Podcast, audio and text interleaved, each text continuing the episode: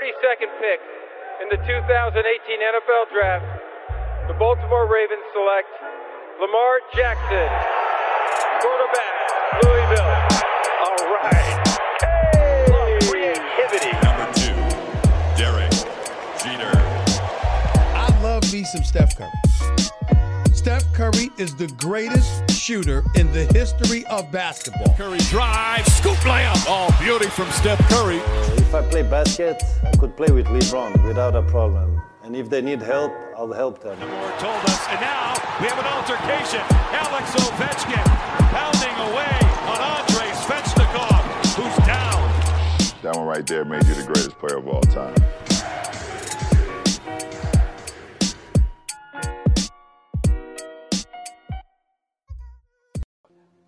Salut à toutes et à tous, la catégorie euh, du meilleur sixième homme NBA de l'année. C'est euh, c'est le thème de notre pod aujourd'hui avec la, la famille que vous connaissez, Angelo et Antoine. Salut Antoine. Salut, Salut, salut la famille. J'espère que tout le monde va bien. On enchaîne les podcasts. Et ça, c'est la meilleure nouvelle de la journée. Yes, on enchaîne avec la catégorie euh, sixième homme en NBA. Euh, toujours le même principe, hein, la NBA récompense les meilleurs joueurs de la saison dans des catégories euh, euh, particulières. MIP, sixième homme, coach de l'année, rookie of the year, MVP. On va prendre quelques minutes donc pour parler du sixième homme et et de du choix de la rédaction de Hype Sports Media. On va aller euh, tout de suite là-dessus. J'ai mon petit tableau voilà qui s'affiche.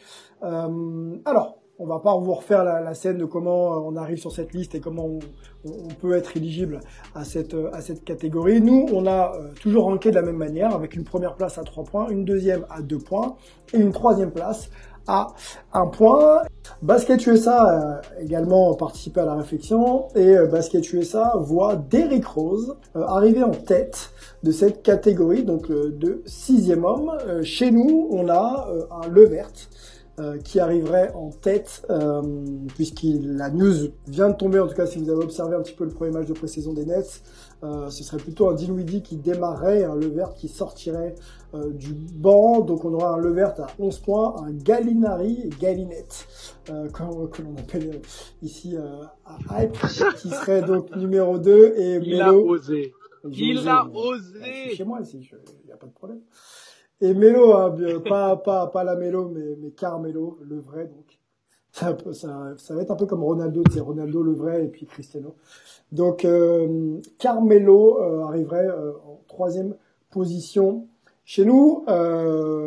Angelo, je te sollicite pareil sur tes choix. Toi, tu vois aussi le vert, du coup, en numéro 1 et, tranquillement numéro 1. Enfin, numéro 1, premier, premier de ton classement. quoi. Oui, en fait, euh, tranquillement, non, parce que euh, cette élection-là, quand on voit même l'élection euh, l'année dernière, euh, c'était euh, Montreal et il y avait Schroeder qui était juste derrière, qui, a- qui talonnait tout ça, sachant qu'en plus, il y avait Lou Williams dans le mix. Moi, quand je vois un peu le trio que je, je sélectionne, euh, Bouza pense à D-Rose. Moi, il est troisième dans mon classement et j'aimerais énormément qu'il soit récompensé pour l'impact qu'il a, la, la productivité euh, vraiment exceptionnelle euh, en très peu de temps. Il a des stats de All-Star, mais avec un temps de jeu réduit, donc des stats réduites. Mais euh, oui, euh, moi, la verte, à la base, j'avais dit Dinwiddie. Donc le choix de Nash de- de- de- d'intervertir les deux fait que pour moi, ce sera soit l'un soit l'autre. Ce sont deux joueurs très performants, deux joueurs d'impact qui ont porté Brooklyn vers, euh, vers une place en playoff malgré le, le fait que l'équipe était décimée par les blessures. Donc pour moi, que ce soit l'un ou l'autre, peu importe, ce sera celui qui sortira du banc qui aura le même impact euh, que j'envisageais par rapport au rôle qu'ils auront dans cette équipe. Ok. T'as joué pro, Angelo, euh, dans pas mal d'équipes. T'as as même été champion de France euh, Pro B. Euh, je crois pas savoir que tu sois sorti du banc en sixième, toi. Je sais, je sais plus. Si, si, si, Si. Alors, si, ça m'est arrivé. Ça t'est euh, arrivé. Alors, explique-nous un peu le rôle euh, du sixième homme. C'est intéressant aussi de savoir ce qu'on attend d'un joueur qui est au bord du 5 majeur, mais qui, qui, qui est pas dans le 5 et qui compte quand même énormément. Qu'est-ce qu'on attend de ce type de joueur? Bah, en fait, si tu veux, moi, le, ce qui s'est passé au, au cours de ma carrière, c'est que j'ai commencé en tant que sixième homme et j'ai fini dans le 5. Euh, et euh, on peut penser à plein de profils de joueurs qui sont des sixième hommes, mais c'est un choix volontaire du coach parce qu'il devrait être légitimement starter, mais ça bonifie l'équipe de les mettre en sortie de banc, sachant que souvent les sixième hommes finissent les matchs. On peut penser notamment à Ginobili, qui est un des plus célèbres mhm. euh, et qui avait le plus d'impact. C'est un joueur qui a d'ailleurs été All-Star. Donc euh, l'attrait en fait de, de, de, commencer sur le banc, ou en tout cas ce qui est attendu du joueur euh, sixième homme, c'est vraiment d'être non seulement le général, on va dire, de la seconde unité, mais surtout de, de permettre à l'équipe de maintenir un niveau de performance euh, équivalent à ce qui se passe ou, le plus proche possible quand les joueurs majeurs ou les stars ou les leaders de l'équipe euh, se reposent ou sont euh, pénalisés par des fautes. Donc c'est un peu ce rôle de d'assurance tout risque en fait ou de joker offensif. De pouvoir dynamiser un petit peu le groupe ou d'apporter ce punch en sortie de banc et, de, prendre un avantage sur son adversaire. Donc, généralement, c'est le, le, rôle, on va dire, qui, qui, est, le, celui du sixième homme. Antoine, euh, Levert également numéro un pour toi dans, dans cette catégorie des awards du, du sixième, sixième homme Ouais, on va pas se cacher que nous, on, pensait plutôt que ça serait Dinwiddie. Et puis, euh, il y a eu le match d'hier soir où euh, Steve Nash donc euh, annonce assez rapidement donc que Dinwiddie va être starter. Du coup, on se dit ah, mais du coup c'est Levert qui est pas titulaire. Et donc Nash répond bah normalement Caris c'est un titulaire dans quasiment n'importe quelle équipe NBA. On rappelle que quand même Brooklyn c'est une très très forte équipe. Et donc pour Nash même là il aurait sa place, mais il le verrait bien en sixième homme parce que comme il est très bon balle en main ça pourrait être quelqu'un qui vraiment dirige cette euh, deuxième euh, unité, la second unit. Et donc, euh, du coup aussi, faut bien se rappeler qu'un sixième homme, c'est aussi un joueur qui peut être là en fin de match. Euh, t'es peut-être pas dans le 5 de départ, mais si t'es dans le 5 de fin, au final, ça compte presque plus. Donc, euh, c'est c'est pas inintéressant de l'avoir. Ça dépend un petit peu de la physionomie du match, des match-ups, etc. Mmh. Mais c'est vrai que c'est c'est pas ce qu'on avait nous anticipé. Et au final, euh, pourquoi pas? Ça a l'air cohérent, ouais, ça fait sens, ouais. Ça a l'air de faire sens, ouais. Et, ce qui est intéressant, c'est aussi après le match où euh, Dinwiddie, lui, il a clairement dit, moi, je suis un titulaire dans cette ligue. Je suis pas un remplaçant. Donc je sais pas s'il y a eu une question de discussion qui est prêt à prendre le rôle, machin et tout, et lui, il n'en avait pas envie. Euh, D'autant que lui, il a un petit peu le, côté un peu historique, quoi. Il a même rappelé, euh, moi, il y a trois ans, personne me disait que je pouvais jouer en NBA, euh, encore moins être starter, donc euh, voilà. C'est alors c'est quelqu'un de très très affable, qui s'exprime bien, qui est souriant avec les médias et tout. Là-dessus, il n'était pas agressif, mais il le disait vraiment très clairement. Moi, je suis titulaire, et en gros, je le reste, quoi. Ok. Ouais, mais un petit peu, un petit peu comme euh, Schroeder, Schroeder qui, qui est arrivé euh, aux Lakers en expliquant et, et tu l'avais bien, bien dit, hein, Antoine, hein, que c'était sûrement aussi une des conditions pour le trade, euh, en tout cas pour sa signature avec les Lakers. Donc, oui, je pense qu'à un moment donné, ces mecs-là ont des ambitions personnelles, ils ont envie aussi d'évoluer. Euh, Dinwiddie a, a, été un joueur euh, euh, qui, c'était un peu la surprise du chef. Il a permis, euh, en compagnie de la Verte, d'avoir Brooklyn compétitif, alors qu'on les pensait euh, au fond du trou euh, suite aux blessures de, Irving et de Durant. Donc, cette légitimité d'être starter, il l'a, il l'a gagné par la sueur de son front et de ses efforts et de ses performances.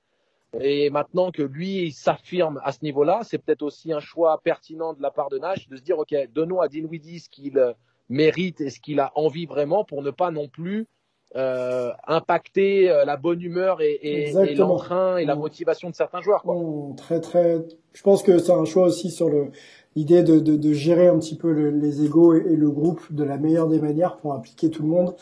Euh, ça c'est, je pense que ça, ça, me semble être évident à ce niveau-là. Les gars, un petit mot sur Melo. Et sur euh, Gallinari, les deux vont découvrir justement euh, ce statut de, de, sixième homme. Comment vous les voyez euh, Comment vous les voyez bah, s'adapter à ce rôle? Moi, Melo, je l'ai mis en 1. Hein, je l'ai mis en 1 parce que je, pense que il est capable de, faire dans toutes les situations. Mais, mais, un galop qui va aussi découvrir un petit peu ce, statut. Vous les voyez comment les deux s'adapter? Oh, Melo, pour moi, il est parfait dans le rôle de sixième homme du côté de Portland parce qu'il va, il aura les tickets shoot et on sait qu'il aime avoir les tickets shoot. Ça fait partie de son ADN et surtout ça permet de bonifier cet effectif de Portland et on le sait hein, si on si on réécoute la preview. Euh, vous savez que pour moi c'est vraiment euh, peut-être l'intersaison la plus réussie en NBA cette année.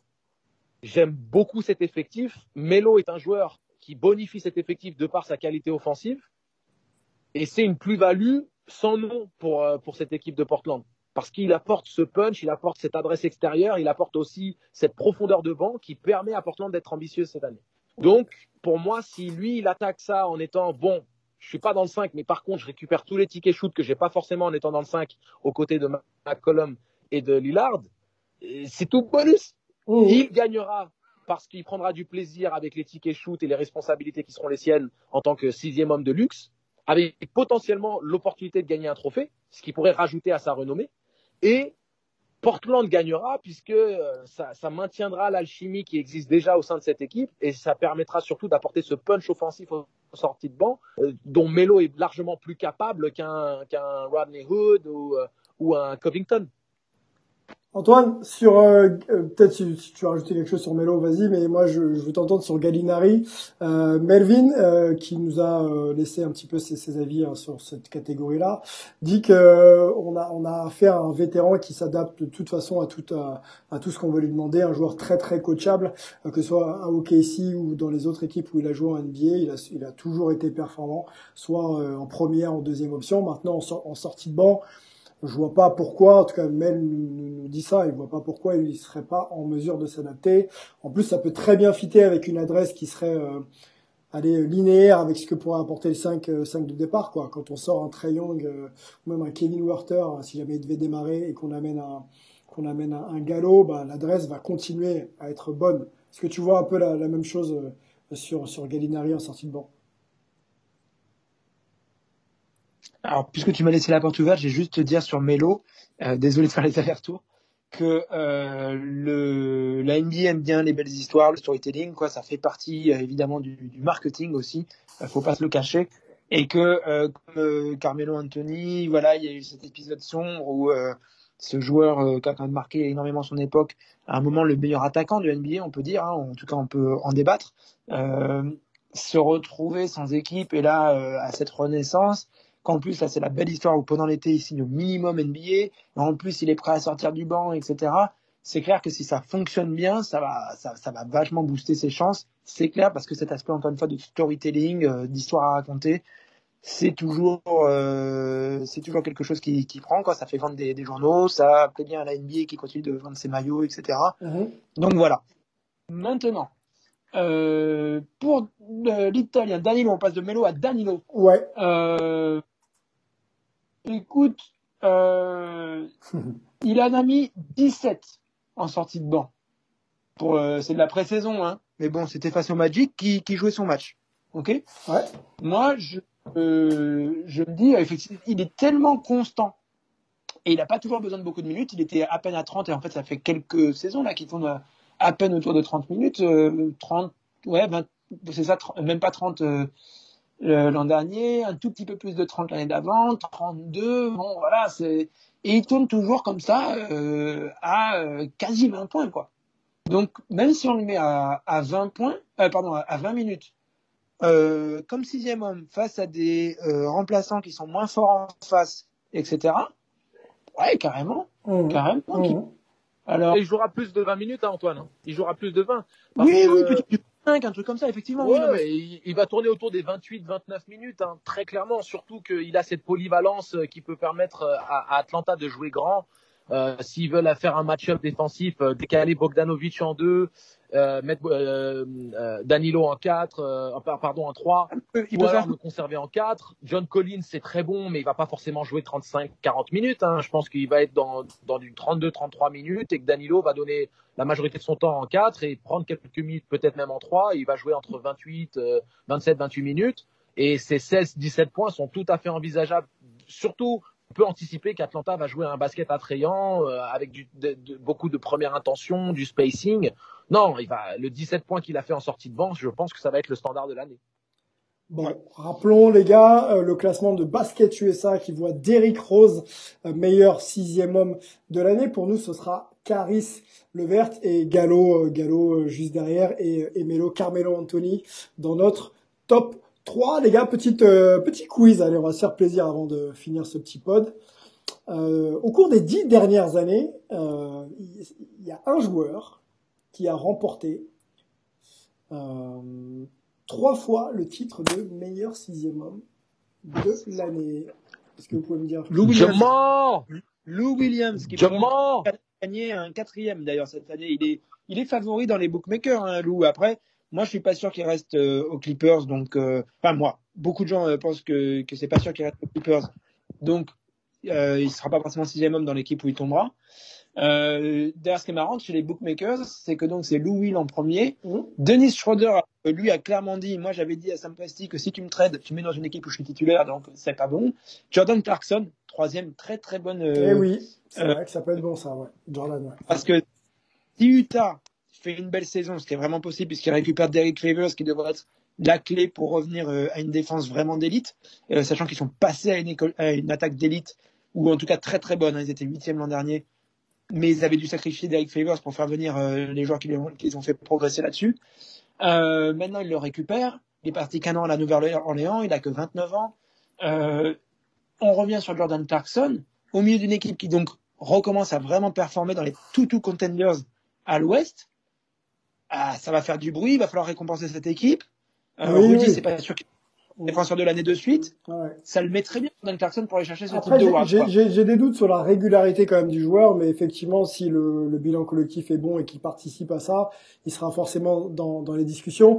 Euh, un petit point, on va rester sur le, le, le classement. Donc, euh, Montrezarel hein, est, euh, sixième homme de l'année en titre. Donc, Lou Williams, son coéquipier, était euh, était euh, était élu en 2018-2019, 2017-2018, c'était encore Lou Williams. Je remonte un petit peu dans le temps. Eric Gordon, 2016-2017, Jamal Crawford, 2015-2016, hein, donc euh, Angelo, Jamal Crawford. Euh, ensuite, c'est Lou Williams encore, euh, 14-15. Euh, Jamal Crawford, de nouveau, 13-14, donc 2013-2014, hein, vous avez compris. J.R. Smith, James Harden, Lamar Odom, Jamal Crawford encore. Donc il y a quand même beaucoup de Jamal Crawford, hein, trois fois dans les dix dernières années. Et Lou Williams, c'est pareil. Donc les gars, vous étiez à égalité. Merci messieurs euh, pour euh, vos analyses et on se retrouve donc très vite pour un nouveau pod. On va parler euh, du coach de l'année. À bientôt. Ciao.